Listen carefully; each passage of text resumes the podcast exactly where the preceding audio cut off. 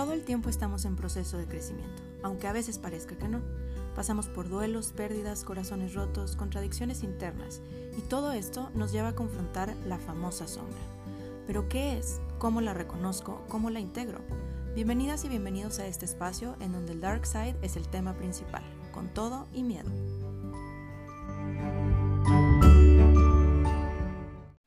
Bienvenidas y bienvenidos a este espacio Amando la Sombra. Yo soy Ana Victoria Rodríguez y gracias por acompañarme un episodio más. Este episodio tengo a alguien súper especial eh, que he seguido desde hace un rato en redes, no la conozco personalmente, pero espero algún día tener el gusto. Eh, ella es Gupa, es de Querétaro y pues nos va a estar platicando de, bueno, vamos a estar platicando entre las dos de un tema que me pareció, la verdad es que me desperté hoy con el tema, tenía otro tema planeado, pero ayer tuve una consulta y, se me hizo muy chistoso con, con, la persona que estaba atendiendo consulta, que como que se enojó porque otra es que no puede ser otra vez la misma herida, algo que ya había visto, algo que ya había trabajado. Y me hizo mucho ruido porque me identifiqué mucho, porque es algo que a mí me pasa seguido, el creer que por más que trabajas y trabajas y trabajas la herida, como que se vuelve a activar, vuelve a doler, vuelves a reaccionar de la misma manera que antes. Y, creo que Gupa es la persona indicada para platicar sobre esto. Ella, eh, bueno, como ya les digo, vive en Querétaro, tiene 31 años. Ella estudió una maestría en inteligencia emocional y estuvo en Bali el año pasado tres meses viviendo con unos sanadores que le enseñaron, pues, sobre todo como a, meditación, ¿no? Ya ahorita Gupa nos, nos platicará un poquito más y ella da terapias basadas en inteligencia emocional. Y yo creo que la parte que a mí más me llamó de Gupa fue su manejo como la combinación entre lo racional, lo, la parte crítica, analítica de la terapia, pero también la parte energética, el entender que al final del día las emociones son energía, cómo nos mueven, eh, cómo nos afectan. Pero bueno, pues ya para no echar más choro, vamos a, darle la bienvenida a Gupa. Gracias, Gupa, por tomarte el tiempo. No, gracias a ti, Ana. y pues bueno. Muy emocionada. Sí, va a estar buena la plática, vas a ver. Este, ahora, pues bueno, vámonos a la primera pregunta que te, que te tengo, que es, em, primero cuéntanos tu historia. Eh, ¿Cómo llegaste a donde estás ahorita? ¿Cómo fue tu camino? ¿Por qué diste con esto? Ok, ¿cómo llegué a donde estoy ahorita? Pues yo, creo que no llegué, yo creo que siempre estuve. Realmente más bien fue un abrir los ojos, pero ya estaba ahí. Eh, siempre me han interesado muchísimo los temas que tienen que ver con el desarrollo personal, desarrollo humano, con la espiritualidad. Yo siempre fui una persona desde chiquita en constante búsqueda de Dios. O sea, podría ser, lo podías, lo podía buscar y más chica más, pero en una, en una religión, en prácticas espirituales, pero a mí siempre las prácticas espirituales me han movido mucho. Y cuando digo prácticas espirituales, dígase las canciones de la iglesia, los mantras, este, las repeticiones, no sé, rezar el rosario o, o, o Manipatmehum, o Manipatmehum. O sea, no importa tanto como la religión, como, lo, como la búsqueda que yo siempre he sentido como de sentirme apoyada por una energía superior. Entonces, desde chiquita siempre busqué como este, o sea, estos caminos, no sé, hice, llevaré, justamente hoy fui a México y vine y, y le venía diciendo al que, al, que me llevó, este, que yo creo que fueron 11 o 14 peregrinaciones completas las que llevo hechas. Las peregrinaciones son caminar Querétaro, México. Y siempre como en esta reconectar, reconectar, reconectar, reconectar conmigo, conmigo y con Dios. Porque de alguna manera yo sé que cuando conecto conmigo, conecto con, con una energía divina. Entonces, este, pues creo que eso es lo que me llevó como a darme cuenta que siempre he estado ahí, siempre, siempre he tenido como esta necesidad. ¿Sabes cuando los perros como que rascan el piso así?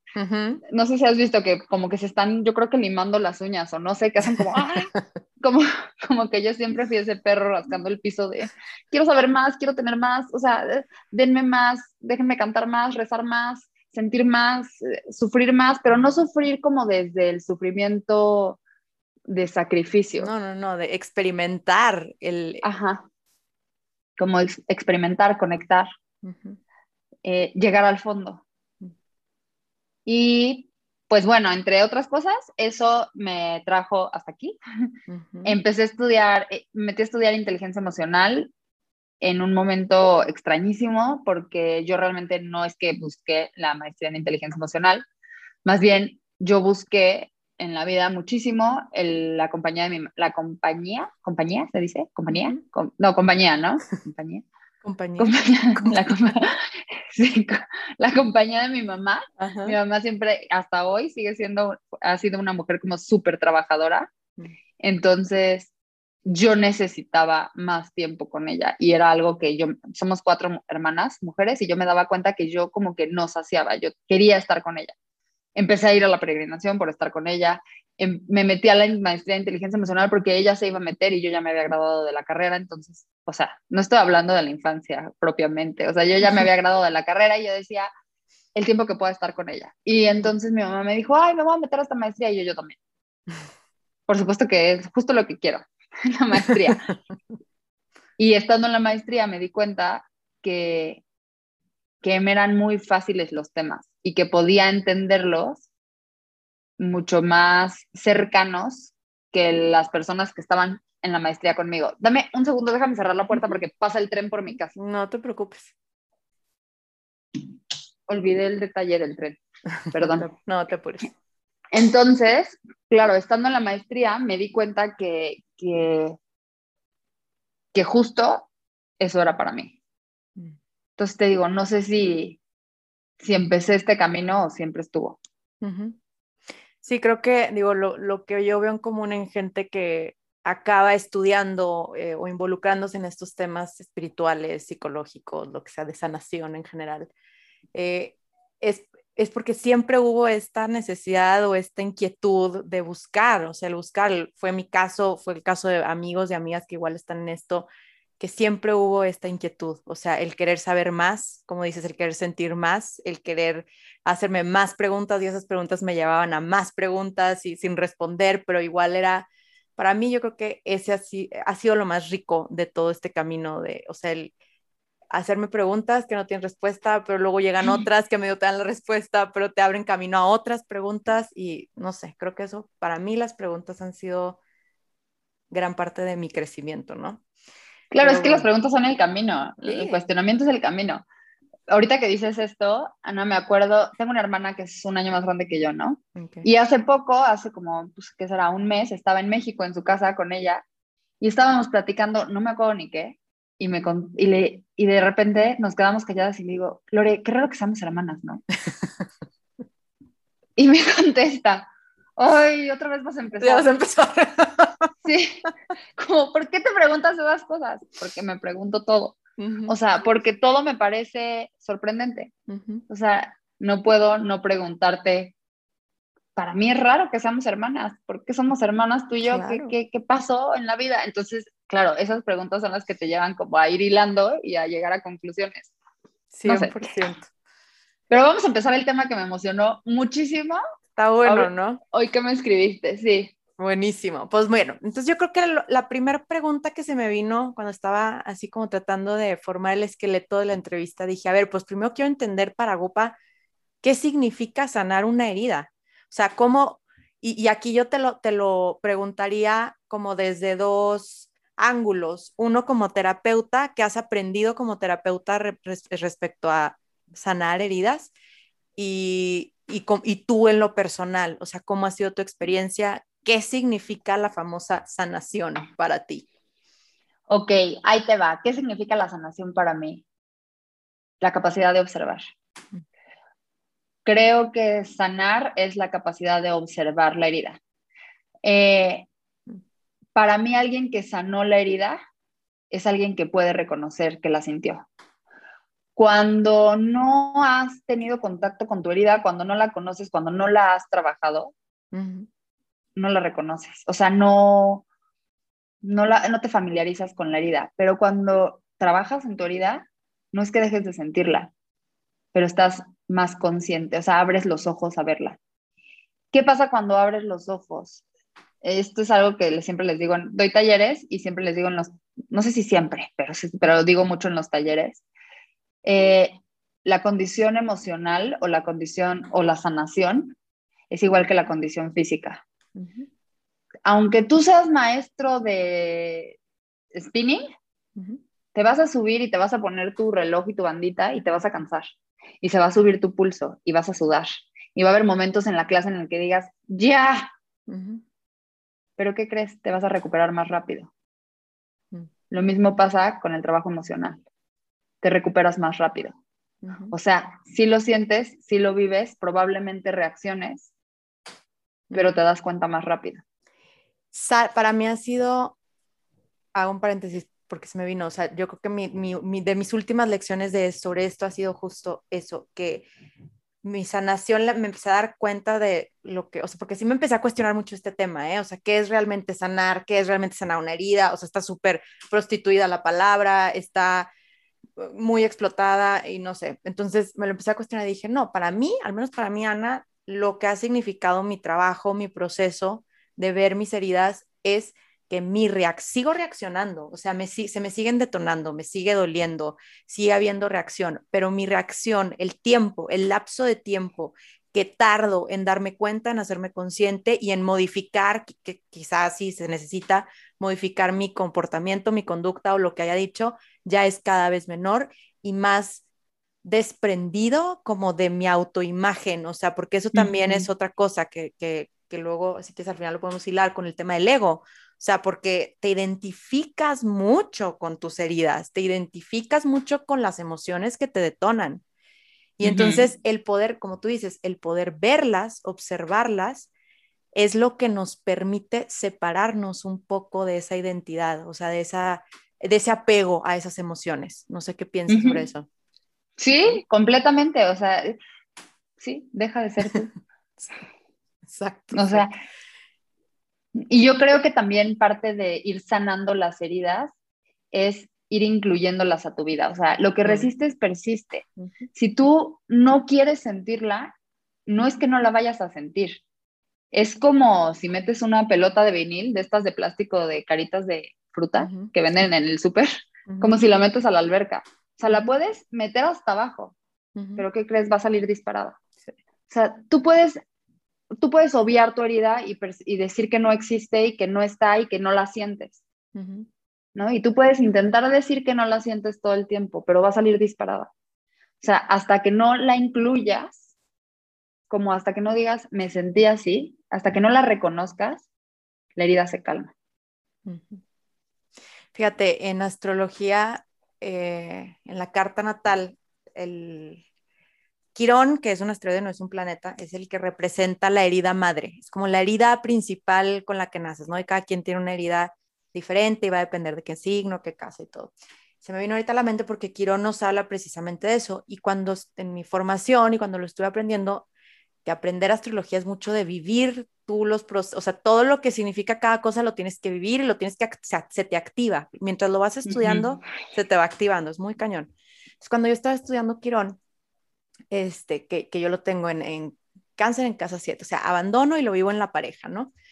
Y, se me empezó a activar así, cañón, cañón, cañón, y hasta que mi maestro me dijo, Ana, hasta que lo reconozcas y lo tengas aquí al lado de ti y lo tengas súper presente, o sea, a Quirón, a la herida, se le abraza, se le, se le sienta a un lado, se le pone cara, se le pone nombre, se le reconoce, porque al final del día, la herida es también como esta súper herramienta para, para conocernos, o sea, como, es como un caminito muy interesante, doloroso, pero interesante, rico, profundo para conocernos. Eh, también te, lleva a conocer dones escondidos, o sea, cualidades escondidas. Y yo creo que ahí, al menos, y ahorita a, a eso me lleva mi siguiente pregunta, yo lo veo mucho en consultas, la gente le saca a la herida mucho, le saca a sentir, le da vueltas, o sea, le da la vuelta como puede. Entonces, mi siguiente pregunta aquí sería, en tu experiencia, en tus terapias, lo que ves, en tus talleres, en la vida en general, ¿por qué crees que las heridas se siguen detonando por más trabajadas, por más que la gente va a terapia, por más que las reconocen? Porque yo pienso que son trabajos de vida. O sea, yo, yo pienso que la herida es que yo pienso que es un contrato que haces en tu primera infancia. Y ese contrato que haces en tu primera infancia, o sea, no, no conforme con que ya hiciste un contrato, te lo tatúas. Y entonces es, voy a vivir la vida a partir de esto. No quiere decir que toda la vida esa herida te va a doler igual. No, como, si tú, como si tienes una costra. Ya no te está sangrando, pero tienes una costra. O sea, las heridas dejan cicatrices. Y las cicatrices son recordar que existió esa herida, pero esa herida tanto te lastimó como te ayudó. O sea, es, para mí es una catapulta. Entonces, ¿por qué vuelves a vivir la herida? Porque la vuelves a necesitar. Para volver a encontrar el mensaje que te trae. O sea, las heridas traen mensajes y solo, solo si eres capaz de observarlo, entonces puedes trascenderlo. Por eso, o sea, con los ojos bien abiertos. Sí.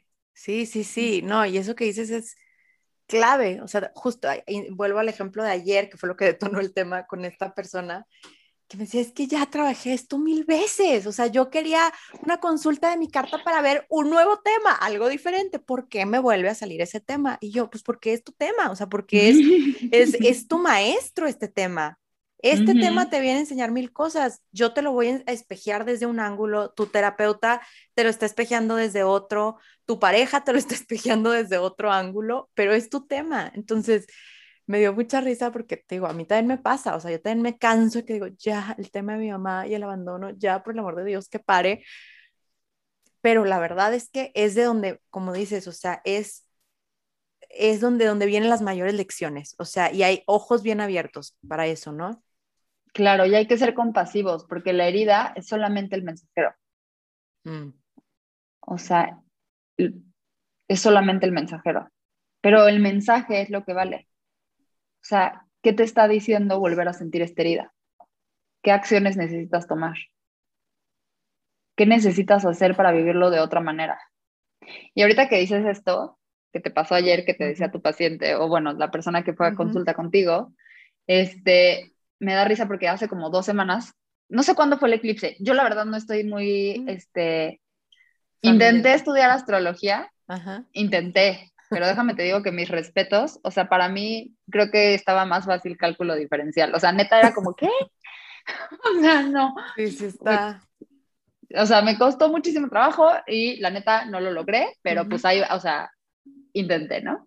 Pero bueno, el chiste es que hace como dos semanas, cuando fue el eclipse hace poco, eh, fui a ver a una, dos de mis amigas de, con las, de las más cercanas ahorita habían comido juntas y me dijeron, caen en la tarde. Y llegué y estaban tiradas en el sillón, pero, o sea, desparramadas así, ¿no? Y yo, ¿qué onda? No, no tenemos energía, no sabemos qué nos pasa, olvídenlo, bye. Y yo, no, yo estoy súper bien, este, vamos al parque, porque una de mis amigas tiene hijos y estaban ahí, vamos al parque y hay que llevarlos. Y, y las otras así, me veían así como otra, ¿no? Y de repente en la noche viene, había, había, este, le había hablado a una terapeuta que tengo, pero terapeuta física, y me toca aquí esta parte de la espalda, y haz de cuenta que como si me hubiera apretado un botón, el botón equivocado, porque empecé a llorar horrible, este, salieron un millón de cosas, pero en un, en un masaje, o sea, en una terapia, digamos como en fisioterapia, ¿no? Y entonces les escribí a mis amigas qué horrible, ya las entiendo, o sea, sí, lo que pasó hoy, sí, ah, porque ella me dijo que había sido el eclipse, entonces les dije, hay un eclipse, tranquilas, pero mm, ya me pegó, no me había pegado hoy en la tarde, pero ya me pegó, y les dije, en esto que estábamos hablando, les dije, es como el palo encebado que salía como en Televisa o Teleteca, no sé. Que escalaban el palo. y que era trepa, trepa, trepa, que trepa, ¡ay! Y te caías. Y otra vez al agua. ¿Sabes? Entonces yo les decía, es el palo encebado, o sea, trabajas, trabajas, trabajas, trabajas, trabajas y, ay, te tocan aquí y empiezas a llorar y se, o sea, y un verdadero caos. ¿Qué pasa? Que pues que eso pienso, las heridas son mensajeros. Sí, sí, y, y, y lo que dijiste también hace ratito, pues es que no se acaba, o sea, es un trabajo de toda la vida, o sea, la gente que cree que por ir, a terapia tres meses, seis meses o hasta un año, eh, ir a un taller, tomar un curso, eh, leer un post en Instagram, escuchar un podcast. O sea, sí, sí ayuda, obviamente, y te da como información para cambiar tu perspectiva, te ayuda a, hacer, a hacer introspección, pero no termina ahí. O sea, eso es, es, es parte del proceso, pero es toda la vida. Yo ahorita eh, te digo que mi tema mucho es el abandono y es sobre todo con mi mamá y es algo que no es broma. Yo empecé a ir a terapia a los siete años y desde entonces no he parado de ir a terapia y ha sido el tema, ¿no? Y hace poquito igual, o sea, me pasó lo, lo, mismo que le pasó a la pobre persona que vi ayer, o sea, se me detonó así el tema y dije, o sea, van más de, neta, 20 años de mi vida trabajando este tema.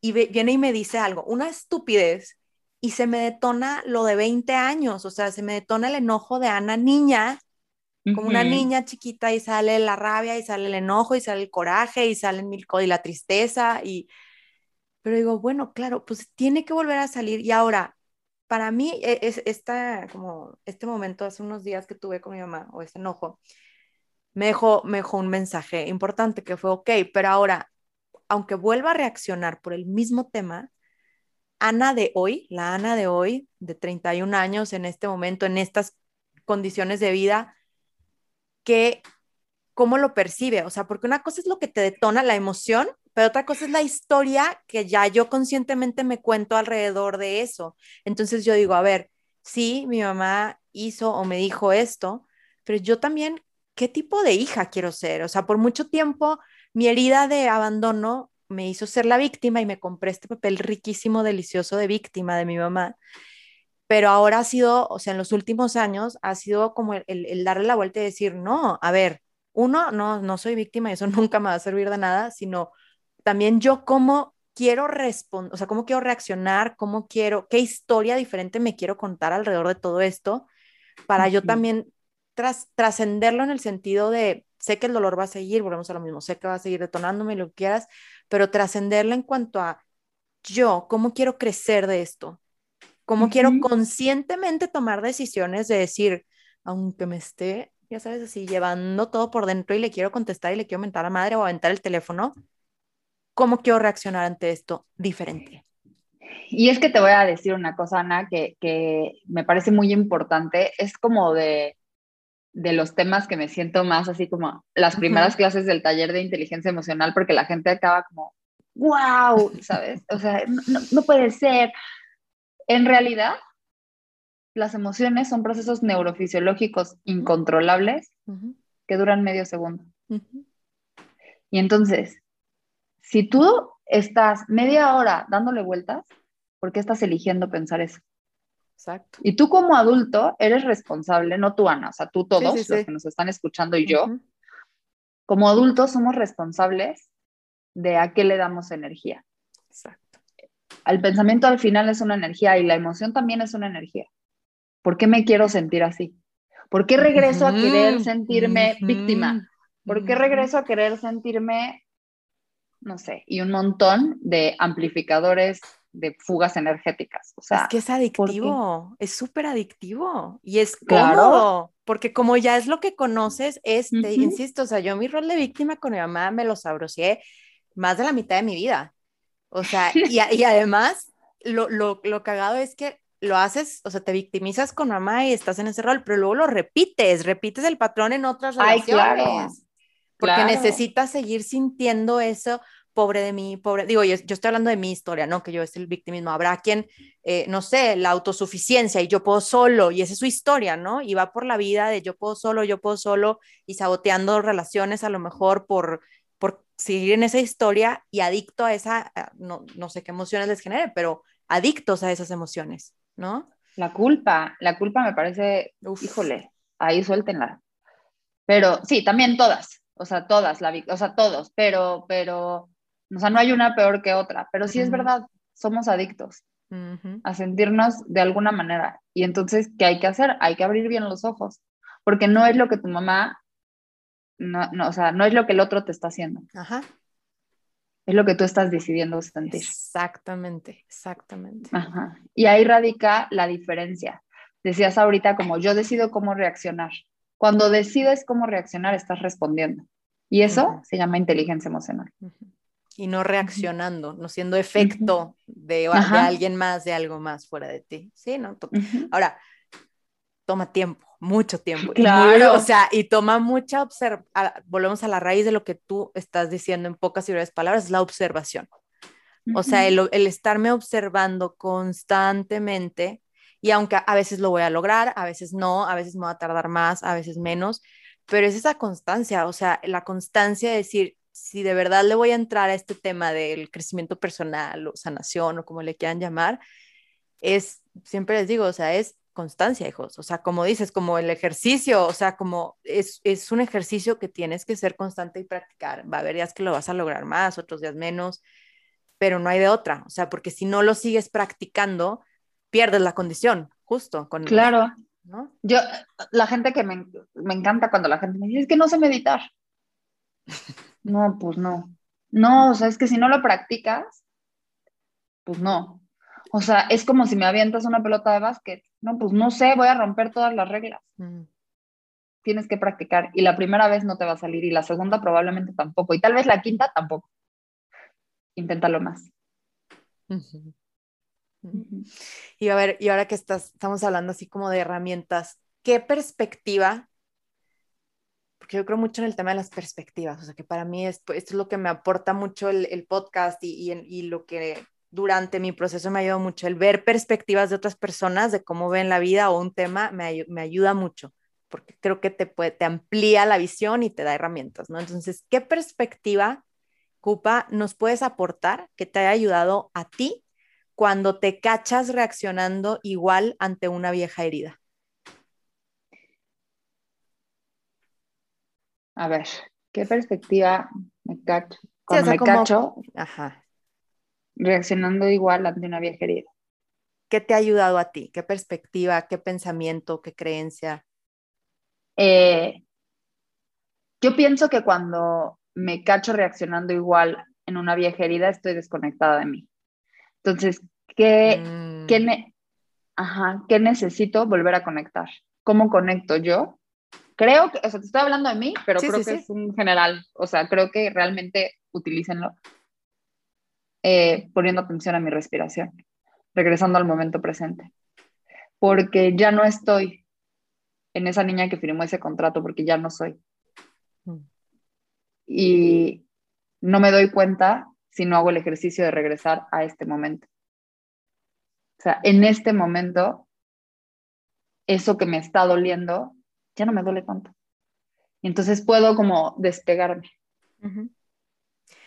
Pero a ver, si lo pudiéramos como aterrizar, para la gente, imagínate a alguien que nunca ha meditado, que, le, que nunca ha practicado eso, ¿cómo puede, o sea, el volver a la respiración, cómo lo haces y qué, vámonos a la, como a la parte lógica de esto para que quien no lo ha practicado y todavía no ha tenido la experiencia de conectar sensaciones con el pensamiento y con todo, ¿cuál es, o sea, ¿cuál es la base de esto? Herramientas prácticas, ¿ok? ¿Qué haces? O sea, la acción, ok.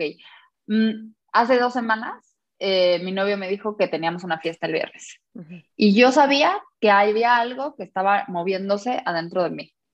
Entonces, tenemos la, el cumpleaños de no sé quién y yo, no, yo no puedo ir a ese cumpleaños, pero ve tú, ¿no?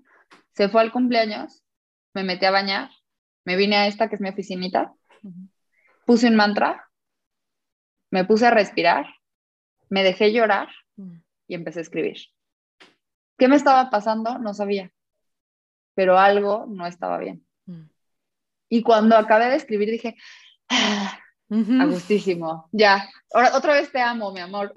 o sea, pero antes no. O sea, herramientas prácticas, mm, escribe. Concéntrate en el inhala y exhala para concentrarte en el inhala y el exhala, date, o sea, pon atención a cuánto aire entra y a cuánto aire sale. Y preferentemente saca más de lo que deja más. Qué, qué, cagado, justo hoy estaba escuchando, ya no sé ni dónde lo escuché, todo el día estoy así como escuchando mil cosas de podcast y información, pero justo hoy escuché eso, que la maestra de yoga de no sé quién le dijo que respiramos súper mal en general los seres humanos, respiramos muy, muy mal y uno de los problemas es que eh, inhalamos más de lo que exhalamos. y que eso, em, o sea, como que inconscientemente, psicológicamente representa nuestra dificultad para soltar, para dejar ir. Claro, cargamos más de lo que soltamos. Hay una frase que, que yo me inventé, pero es como si creo que somos, como si creo que somos una repetición, o sea, yo me inventé en base a alguien más, o sea, no, no, es, no es mía, pues, pero como que un día se me ocurrió y dije, esta es la clave del éxito. Eh, la fuerza no está en lo que cargas, está en lo que sueltas. 100%. La gente piensa que cargando más, cargando más, cargando más, es más fuerte. Y es al revés, es soltando más, soltando más, soltando más.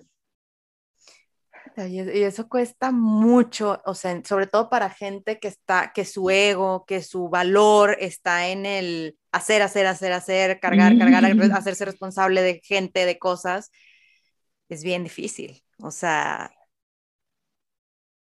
Para todos es bien difícil. Sí. Para todos es bien difícil, pero, o sea, pienso que nadie dice que, bueno, no sé, pero no, no creo que sea un trabajo fácil el bienestar o el estar bien. Pero es una decisión. Y realmente ninguna decisión es fácil. Casarte no es fácil, vivir con alguien no es fácil, este, estudiar una carrera no es fácil, pero quieres llegar al resultado, entonces hazlo.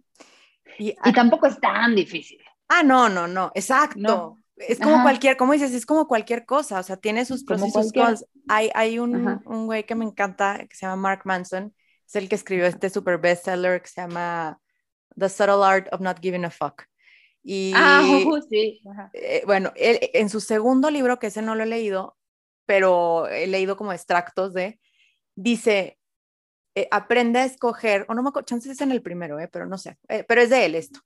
Dice que hay que aprende a escoger tu mierda, o sea, de aprende a escoger tus problemas y aprende a escoger la mierda que vas a digerir en tu vida. Entonces, todo, todo en la vida, como dices, casarte tiene su mierda, eh, cambiarte de trabajo tiene su mierda, por más chido que esté el trabajo, eh, irte a vivir con tu pareja, tener hijos, no tener hijos, o sea, todo tiene su lado positivo y su mierda. Entonces dice, escoge cuál, con cuál puedes y cuál quieres cargar y que sea un, un, ya para dejar de decir la palabra mierda, que sean problemas con los que quieres o sea, que aunque te van a costar, con los que estás dispuesto y con, consciente de que vas a aprender de ahí también, que vas a crecer de ahí también y que es parte de, que es como la dualidad de lo que estás eligiendo, ¿no? Y eso se me, se me hace súper chido, porque sí es cierto, o sea, nunca, como nos encanta a los seres humanos romantizar todo, todo, todo en la vida lo romantizamos y lo idealizamos, pues se nos olvida que no, es que no existe uno, la felicidad, el bienestar no es estático, o sea, no es como que siempre estás sintiéndote bien por más yogi, por más espiritual que seas, estás experimentando todo el tiempo emociones en, o sea, de todo el espectro. Sí, y eso es una verdad, eh, o sea, que, la gente que la gente piensa que porque das terapia o porque das talleres o porque tienes como, como tu yenga parejito, ¿no? No siempre. A veces, pero no siempre.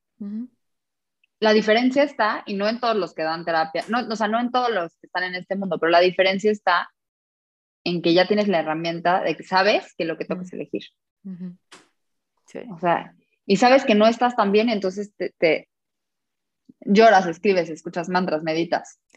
Y es darte el permiso de eso. O sea, yo, yo tuve que aprender a quitarme la culpa cuando me daba permiso de literal dejarme ir así como Gordon Toani a, llorar y sacar y atreverme a, escribir lo que sentía sin filtro. O sea, eso también es un proceso que es parte de, o sea, el aprender a soltarte, a, darte ese permiso de decir, me doy permiso de estar enojada, me doy permiso de estar triste, me doy permiso de estar resentida, de estar, you name it. Eso también es parte del proceso, porque no, no es tan fácil tampoco eso, o sea, es algo que también se aprende tienes que aprender también a darte permiso. Y yo, mm, ajá, y además, y además lo, lo complementaría, no solamente se aprende, se decide, se escoge. Escoge darte permiso. O sea, escoge caerte y derrumbarte. En terapia muchas veces, y si me, si me escucha alguien que haya tomado terapia conmigo, seguramente va a decir como así ah, me ha dicho.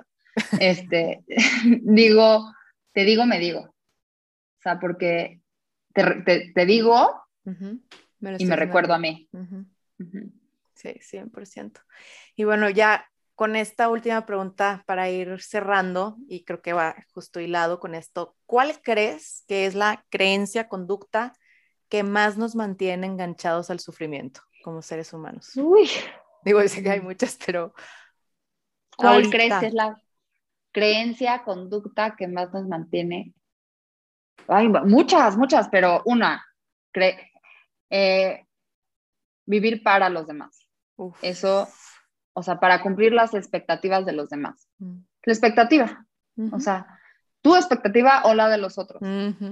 Pero bueno, todavía la tuya es tu decisión, pero la de los demás. Es una locura. es una locura. El pensar que existe el bien y el mal. A ver, explícase un poquito. Eh, no existe el bien y el mal. Y mientras más polarices, que, a ver, que una de las reglas universales es la polaridad, yo lo sé y sé que blanco y negro, pero tú comprarte el bien y el mal es mucho sufrimiento, porque el sufrimiento es la oposición a la realidad.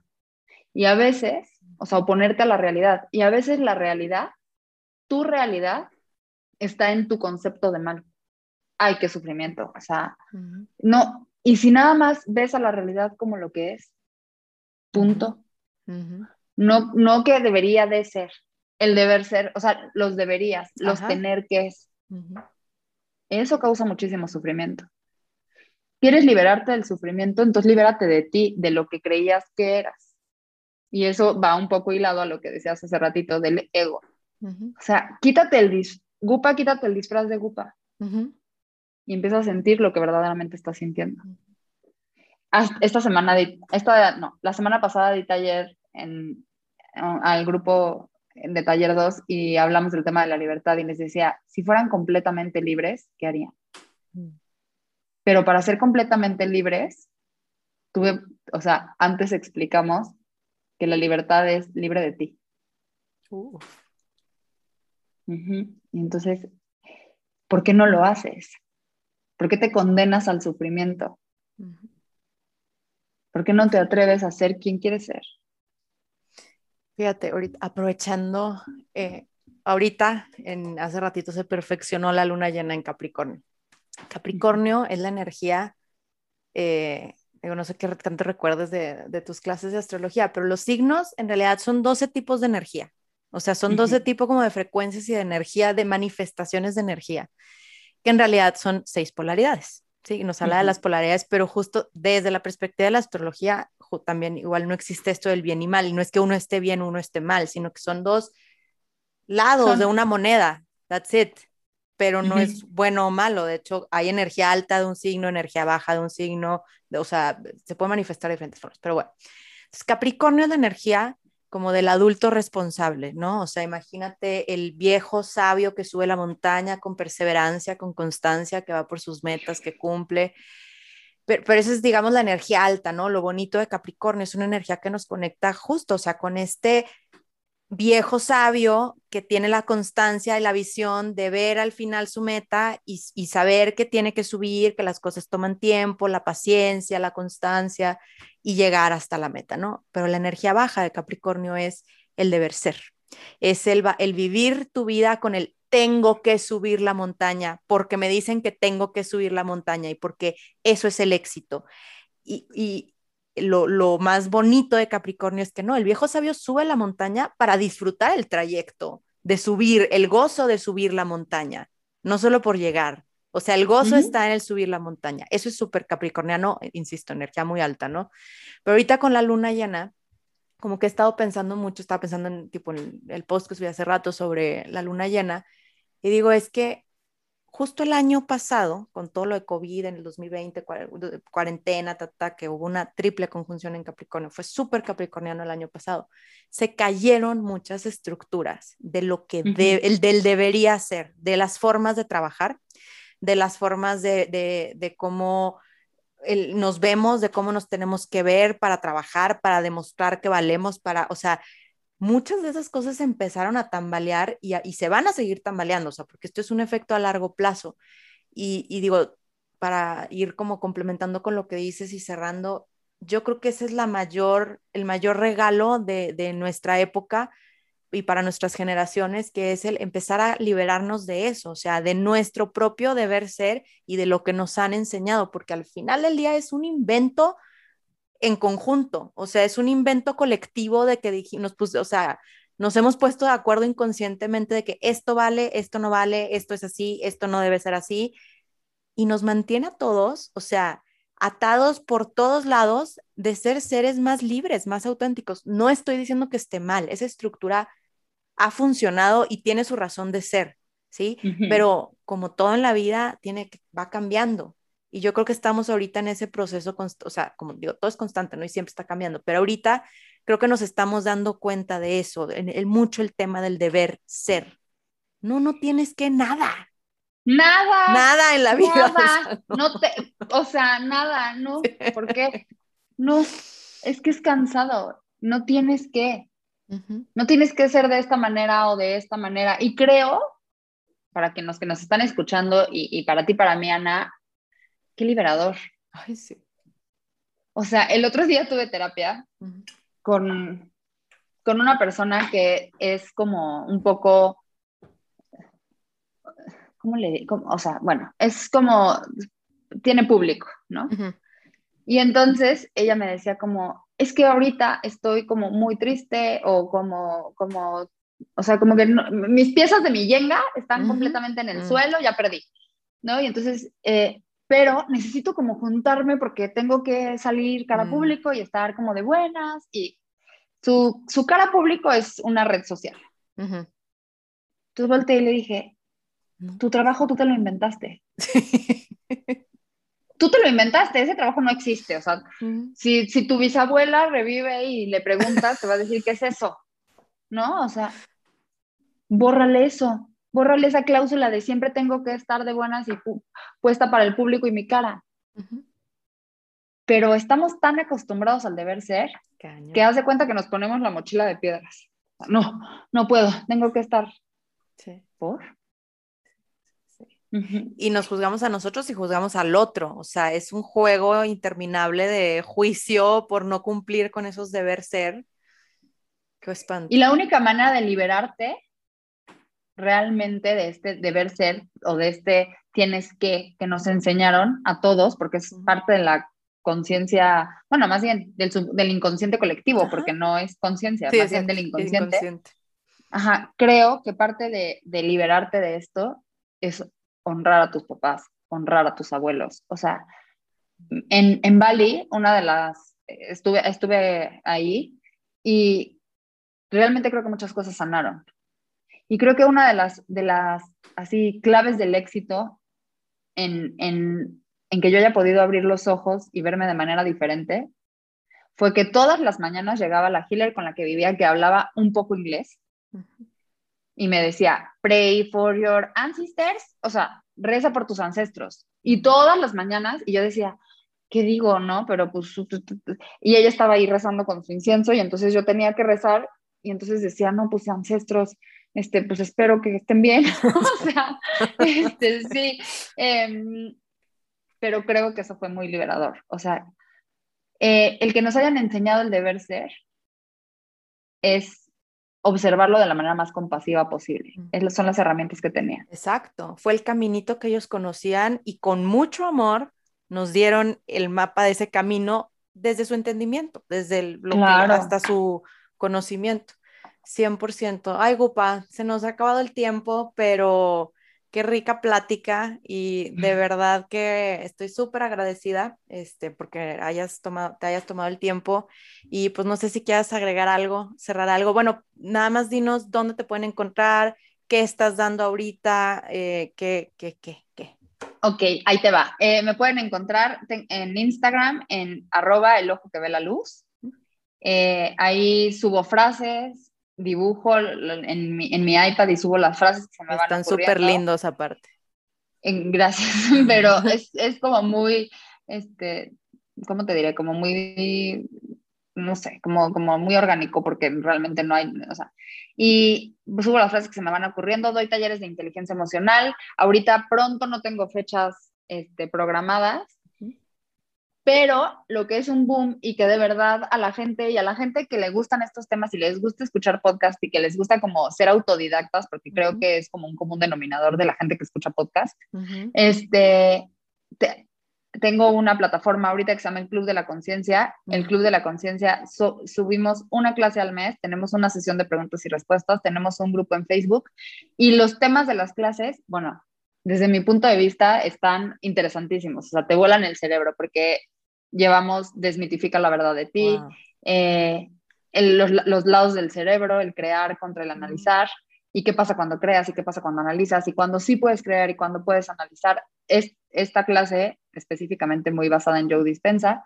Y la última clase es relaciones de pareja vistas de, desde con una terapeuta que lleva siendo terapeuta, pues no sé, 40 años. Entonces su experiencia pues está muy enriquecedora.